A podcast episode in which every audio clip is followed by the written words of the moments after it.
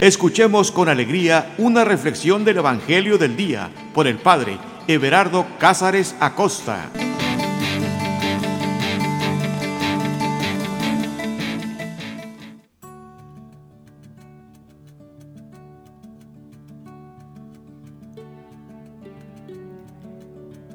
Carta de amor. Hemos hablado de que las cartas de amor tienen algo en común suelen ser muy breves.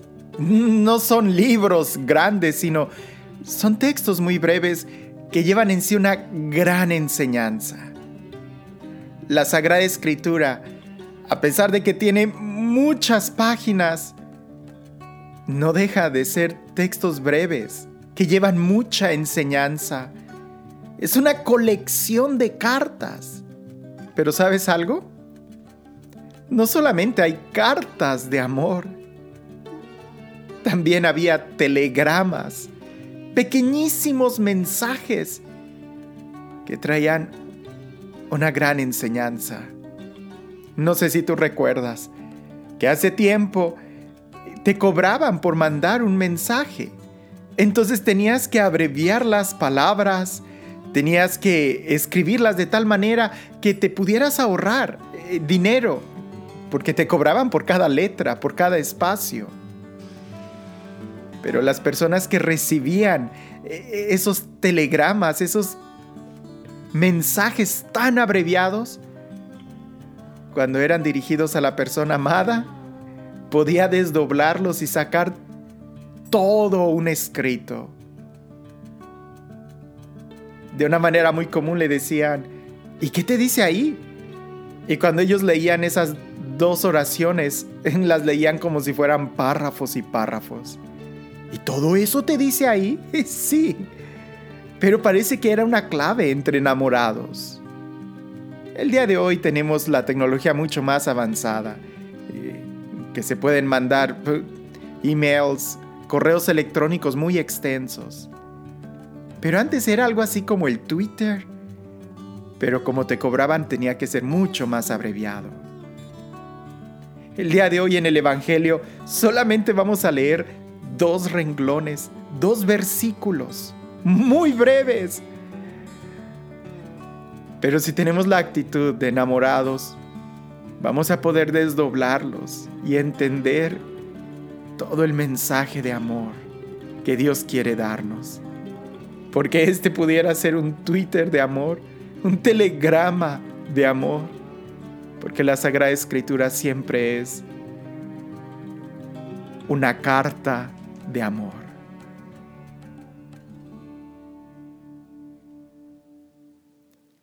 Así que preparemos nuestro corazón, preparemos nuestra mente, preparemos nuestro espíritu para este viaje donde nos vamos a transportar nada más y nada menos que al corazón de Jesús. Así que para ello, Respira profundo, ponte tus audífonos, siéntate de una manera cómoda y disponte para un viaje de amor.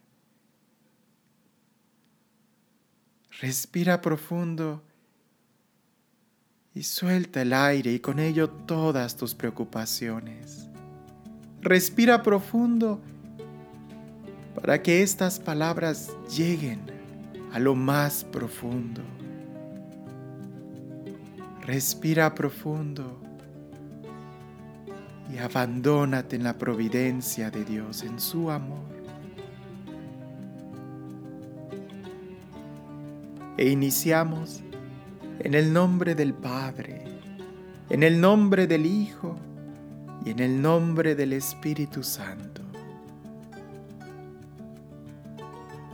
Te damos gracias, Señor porque tú siempre pronuncias tu palabra, porque tú siempre tienes una palabra viva y eficaz que va dirigida a nuestro corazón en el momento en que más lo necesitamos. Llénanos de ti, Espíritu Santo. Llénanos de tu amor. Llénanos de tus gracias. Llénanos de tu palabra Llénanos de tu espíritu.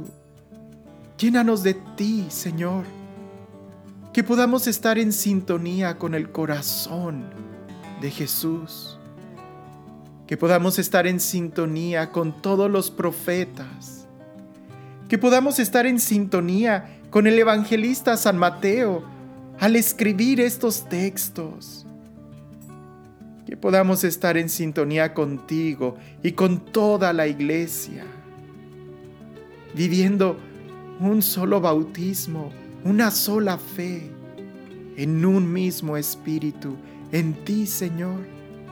Para poder vivir en un mismo espíritu, necesitamos sumergirnos en ti. Y para eso necesitamos que seas tú quien venga, Señor. Ven, te abrimos nuestro corazón, te abrimos nuestra mente. Te invitamos a que vengas sobre cada uno de nosotros. Manifiéstate, Señor.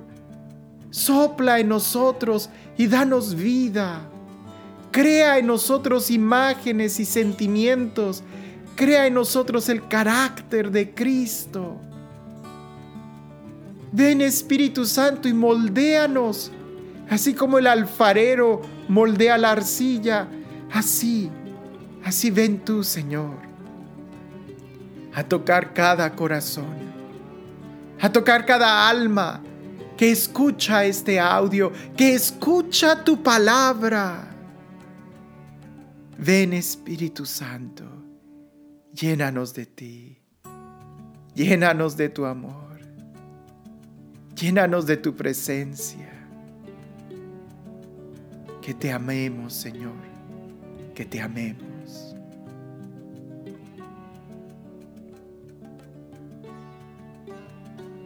Y el texto que vamos a leer es Mateo capítulo 5, versículos 1 y 2.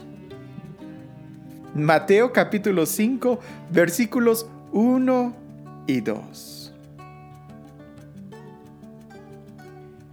Al ver Jesús a las multitudes, subió al monte, se sentó y se le acercaron sus discípulos y abriendo su boca les enseñaba. Creo que valdría la pena que nos pudiéramos memorizar estos versículos, porque están llenos de contenido.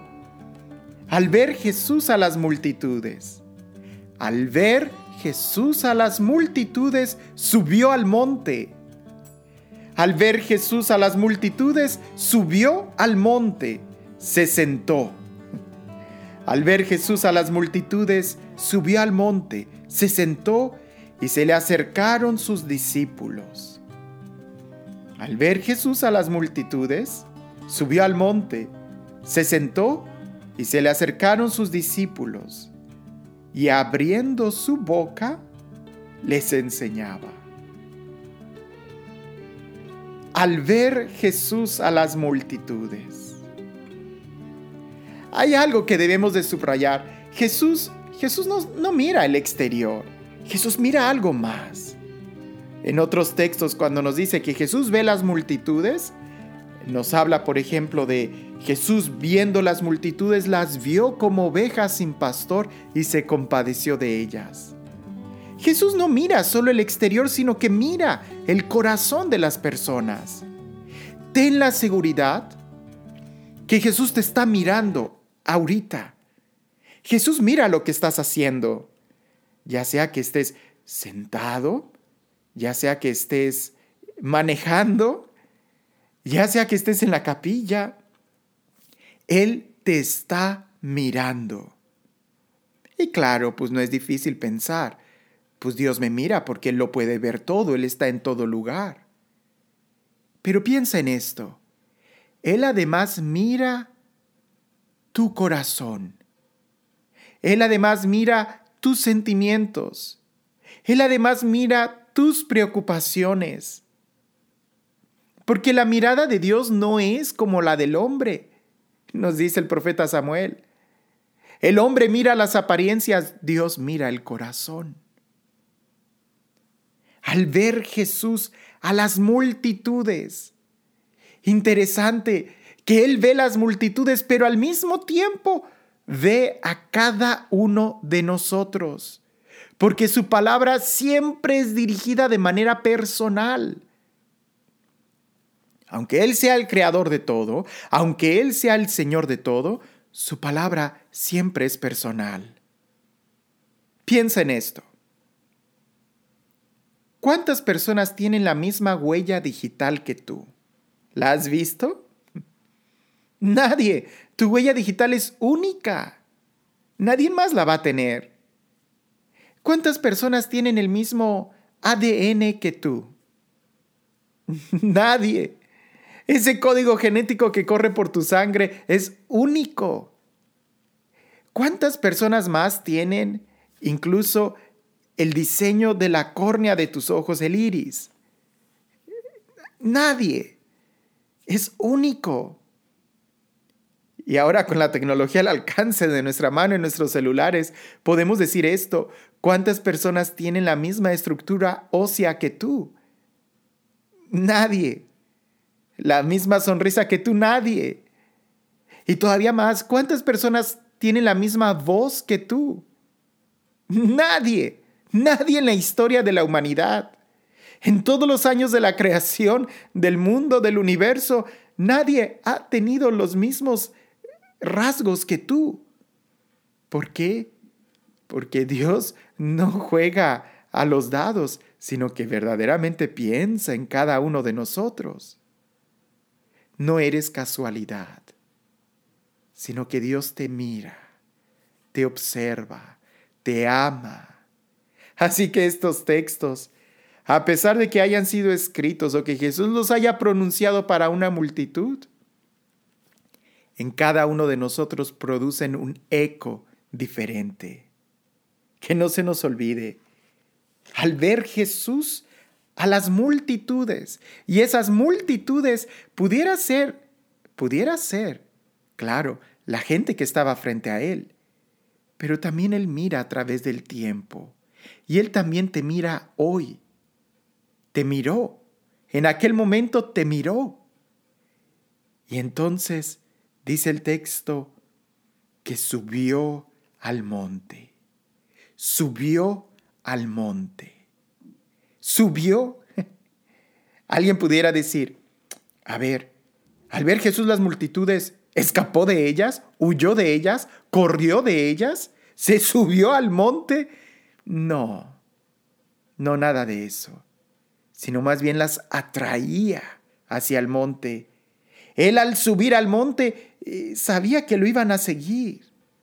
Porque así como el pastor, las ovejas siguen al pastor, así también nosotros seguimos a Jesús. Subió al monte. Y subir, subir significa mucho, tiene mucho significado. Primero habríamos que entender que cuando Jesús llama a sus discípulos, por ejemplo, se encuentra en el nivel del mar. Y en el nivel del mar es donde sucede el nivel del comercio. Y en el nivel del comercio hablábamos de que también se diluyen mucho los valores, porque hay intercambio cultural.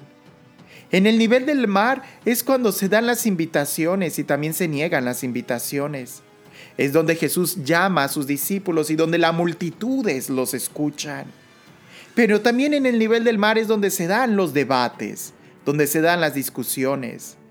Juan el Bautista discutía en el nivel del mar, ahí en el río. Cuando Jesús sube al monte, nos está hablando de que deja el intercambio comercial, deja, eh, o pudiéramos decir, radicaliza, deja la tibieza de la situación, deja los diálogos, deja las cosas banales, deja el comercio, porque en, la, en el monte, en el monte no se vende nada, en el monte no hay intercambio. Eso sucede en el nivel del mar. En el monte no hay llamado de discípulos. Los que están ahí ya son discípulos. Y no cualquier discípulo. Cuando Jesús llama a sus discípulos, lo hace al nivel del mar, cuando están eh, remendando las redes, limpiando las redes. Pero en el monte Si nosotros vemos otros textos del Evangelio, en el monte solamente van los más cercanos a Él, como cuando se transfigura. No se transfiguró en el nivel del mar, no, no podía ser. Si hablamos que el nivel del mar es el nivel del, del intercambio, del diálogo, del comercio, donde hay intercambios culturales y eso significa que se diluye la cultura. Es en el monte donde está bien clara cuál es la cultura, cuál es la enseñanza, la manifestación, la fe, la transfiguración.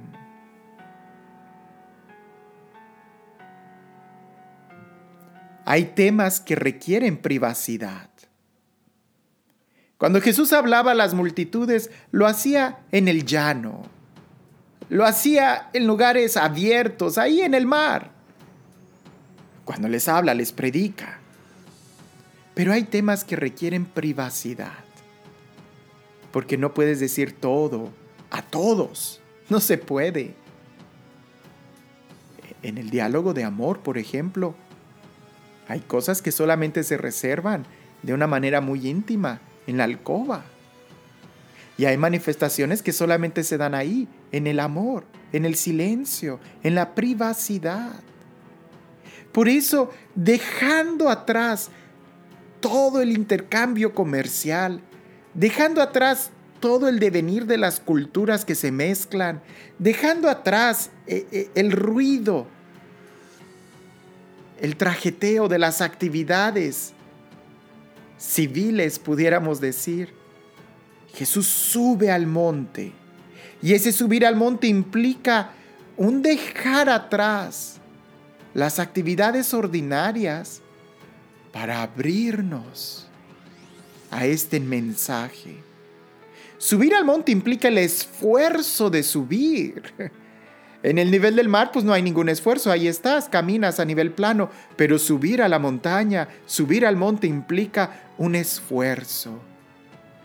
Escuchar esta enseñanza va a implicar un esfuerzo de aquellos que siguen a Jesús, porque esta enseñanza no es para todos. O pudiéramos decir, aunque sea dirigida para todos, no todos van a poder escucharla, no todos van a poder entenderla, porque se necesita subir al monte.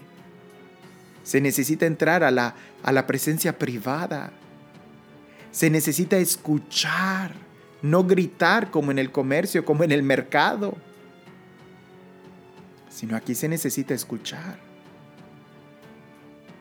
Ahorita hagamos aquí una pausa ¿Eres consciente de que Jesús te mira? ¿Eres consciente que Jesús observa a todos y los llama a subir al monte? ¿Eres consciente que Jesús te llamó en el nivel del mar, en el nivel del comercio, ahí en, en tu vida? Ahí te llamó. Pero te invita a que subas al monte. ¿Estás subiendo al monte? Te estás esforzando en dejar a un lado el mercado, en dejar a un lado eh, todo el intercambio cultural de ideas para ir y escucharlo a Él. ¿Te estás esforzando? El primer encuentro es Jesús quien sale a tu encuentro. Es Jesús quien va al nivel del mar por ti.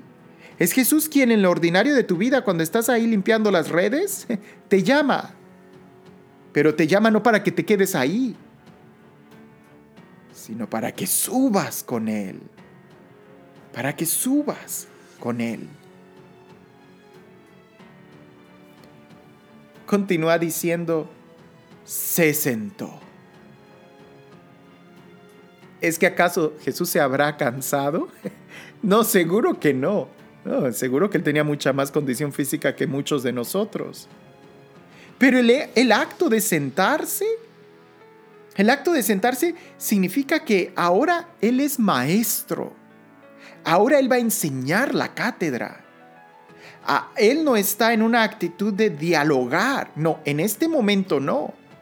La actitud de dialogar la tuvo en un principio. cuando estaba en el nivel del mar, cuando llamaba a sus discípulos. Pero en este momento Él se va a sentar. Y esto, esto es importante porque subir al monte, como decíamos, e, es el acto de, de superarse, es el acto de elevarse, es el acto de salir de nuestra rutina para ir a algo alto, para cosas que son más elevadas. En la Biblia, subir está muy relacionado con hacer oración.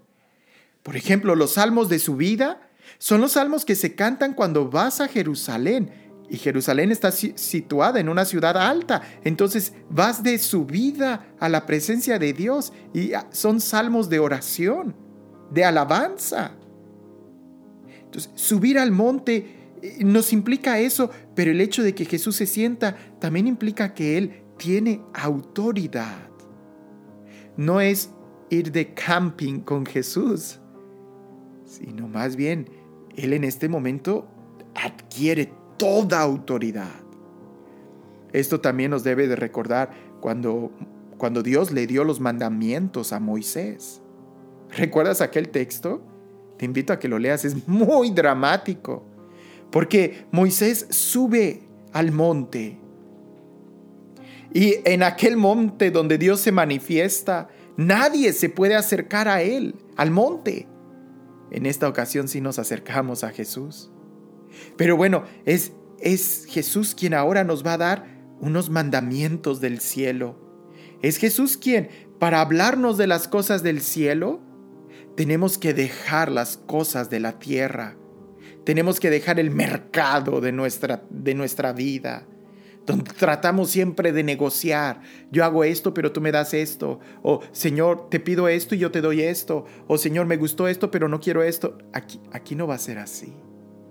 Ya cuando hayas tenido claro que sí quieres seguir a Jesús, cuando ya hayas dejado las redes que te aprisionaban, entonces se sube al monte para escucharlo a Él como maestro. Ahora Jesús sube al monte también Dice, dice el texto, se sentó y se le acercaron sus discípulos. Él sube al monte porque también nosotros vamos a subir con Él, porque lo seguimos. Y esto, esto nos puede traer toda, toda la historia de la Pascua. Jesús sube a la presencia del Padre y nosotros nos acercamos a Él, porque donde está Él, también estaremos nosotros.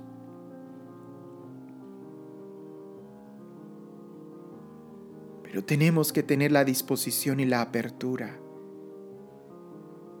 Tenemos que abrir nuestro corazón. Quizás todavía tú te estás preguntando, pero ¿a qué se refiere con que no va a haber diálogo ahí? Piensa, por ejemplo,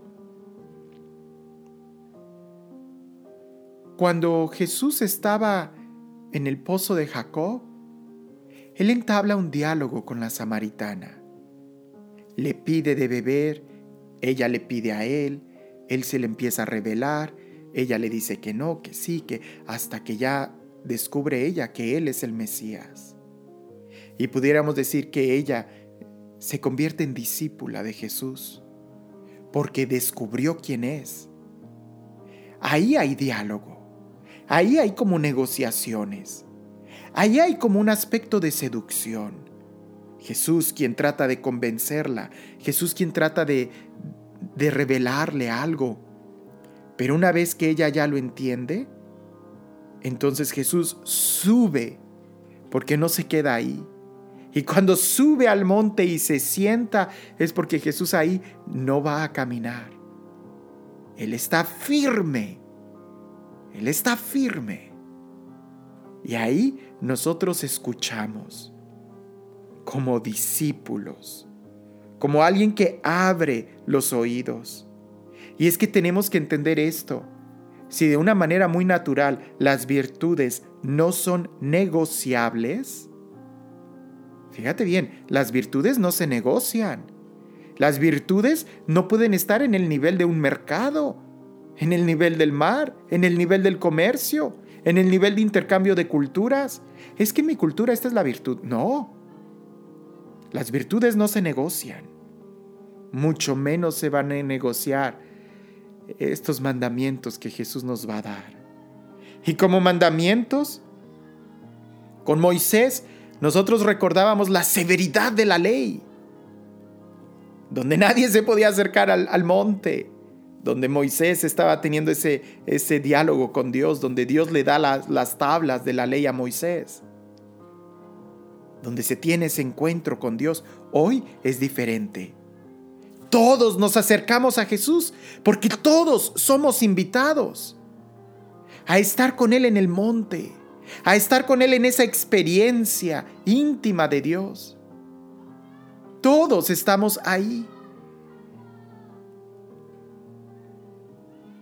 Pero Él no nos habla del rigor de la ley, sino nos habla de la gracia que hoy es para todos y cada uno de nosotros. Se sentó, dice el texto, se le acercaron sus discípulos y abriendo su boca les enseñaba. Y abriendo su boca cuando leí detenidamente este texto me, me sorprendió y abriendo su boca les enseñaba. Pues claro, porque también les enseñaba sin abrir la boca. Su vida también es una enseñanza. También aprendemos de alguien sin que pronuncie una palabra. Y aquí les dio una palabra, por eso dice, les abrió, abriendo su boca abriendo su boca, les enseñaba.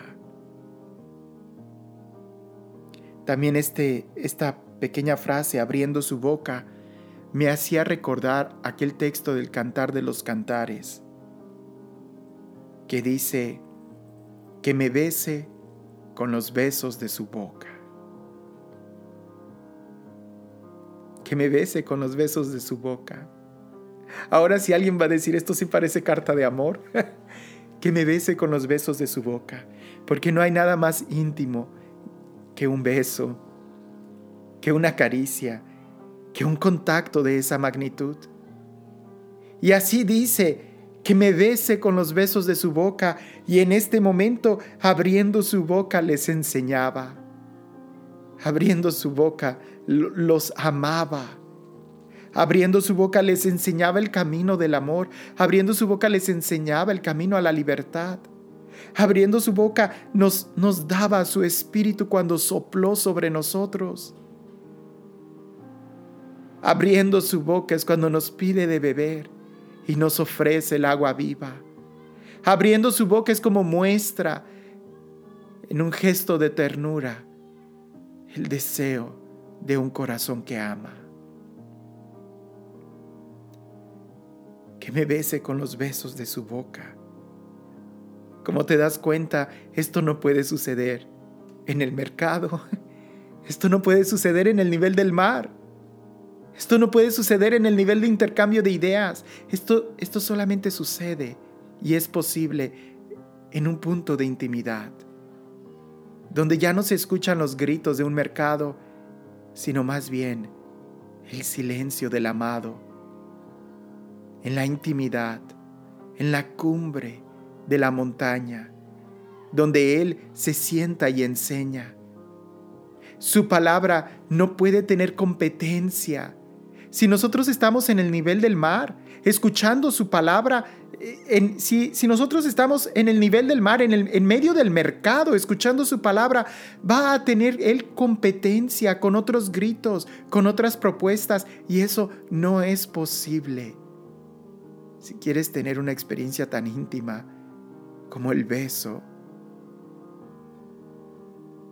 como decirle que me bese con los besos de su boca. Tendríamos que ir con Él a la montaña. Tendríamos que ir con Él al lugar más alto, subir, subir. Ahora, que no se nos olvide, porque Él subió entonces los besos de su boca no pueden estar tampoco en un nivel de comercio. en un nivel donde se tiene que competir con otras emociones, no, sino que es algo alto, sublime, elevado. Es ahí donde tenemos nosotros que llegar porque es ahí donde se nos está invitando a estar. Este, este fue como un telegrama muy breve, pero no iba a tomar el riesgo de empezar con las bienaventuranzas y correr en el tiempo. Aquí no se trata, aquí no se trata de hacer un estudio bíblico, no. Aquí se trata de que Él me bese con los besos de su boca. Aquí no se trata de avanzar rápido en una lectura, sino de tener una intimidad con Él, de amarlo. No hagamos nuestra relación con Dios como una lista de mercado donde vamos palomeando las actividades, sino hagámosla verdaderamente una experiencia profunda de amor. Una experiencia que transforme, que renueve.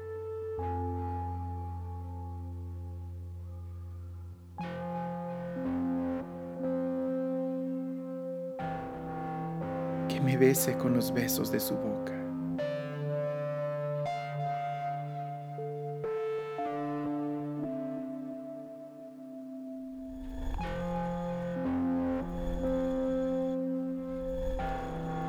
desde una mirada, desde una llamada, desde un avanzando hacia arriba, subiendo en la firmeza de su voluntad.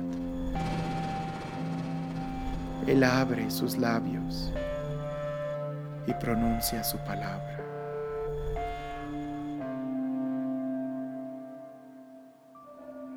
El profeta Oseas también dice, me seduciste, Señor, y yo me dejé seducir.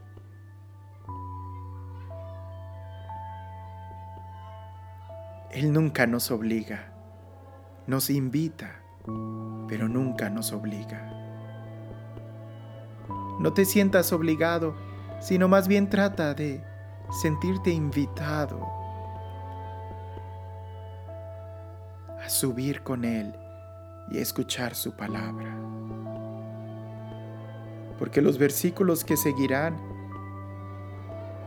no todos los pueden entender, sino solo aquellos que suben con Él al lugar más alto. Los versículos que continuarán no están al alcance de todos y tampoco se dialogan, sino más bien se entienden y se viven.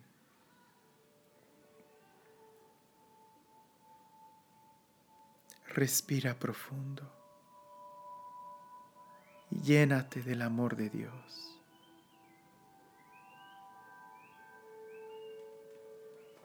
Te damos gracias, Señor, por tu amor. Te damos gracias por tu palabra. Te damos gracias porque tú has puesto tu mirada en nosotros, porque nos has cautivado, Señor, porque con lazos de amor nos atraes hacia ti. Te damos gracias, Señor, porque tú pones tu mirada sobre cada uno de nosotros. Te damos gracias, Señor, porque tú eres fiel, porque tú no fallas porque a pesar de nuestra indignidad, a pesar de nuestra suciedad, de nuestra malicia, de nuestras flaquezas, Señor, tú sigues poniendo tu mirada en nosotros. Nos amas y nos llamas a estar contigo, a subir al lugar más alto, donde no hay puertas que se cierren, porque está abierto todo para nosotros, pero sí se requiere el esfuerzo de cada uno de nosotros para llegar a ti. Señor, no te canses de pronunciar tu palabra, no te canses de mirarme, no te canses de invitarme, que yo sea capaz de dejar las redes y seguirte. porque nadie me ama tanto como tú. Porque nadie me busca tanto como tú. Porque nadie pronuncia palabras de amor como tú. Porque nadie le da sentido a mi vida como se la das tú. Porque tú lo eres todo para mí, Señor. Y sin ti yo nada soy. Señor, que yo pueda subir contigo. Si antes existía el temor de acercarme a tu presencia, hoy yo sé que es tu gracia quien me protege, que es tu gracia quien me acompaña, que es tu amor el que me cuida. que deje los gritos y la actitud de querer negociar contigo cuando no se puede. Yo gano cuando me entrego a ti. Yo gano cuando te obedezco. Gracias Señor. Gracias por tu fidelidad, por tu amor. Gracias porque esté donde yo esté, tú me miras y me llamas, tú me conoces y me llamas por mi nombre. Ven Señor, ven Espíritu Santo y lléname de ti. Ven amor del Padre y del Hijo y lléname de ti. Ven amor, fuego abrasador, consúmeme en ti. Prepara mi alma para poder subir y escuchar con docilidad y amor la palabra que Jesús pronuncia. Para poder recibir en mi corazón la palabra del Padre hecha carne en Jesús. Para que mirando a Jesús yo pueda mirar al Padre. Para que ustedes puedan venir a mí y yo poder estar en ustedes. Lléname de ti, Señor. Llénanos de ti. Me consagro a ti. Me consagro a ti.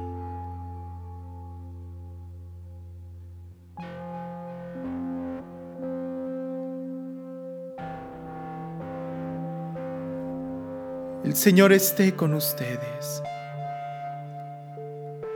y la bendición de Dios Todopoderoso, Padre, Hijo y Espíritu Santo, descienda sobre ustedes y permanezca para siempre.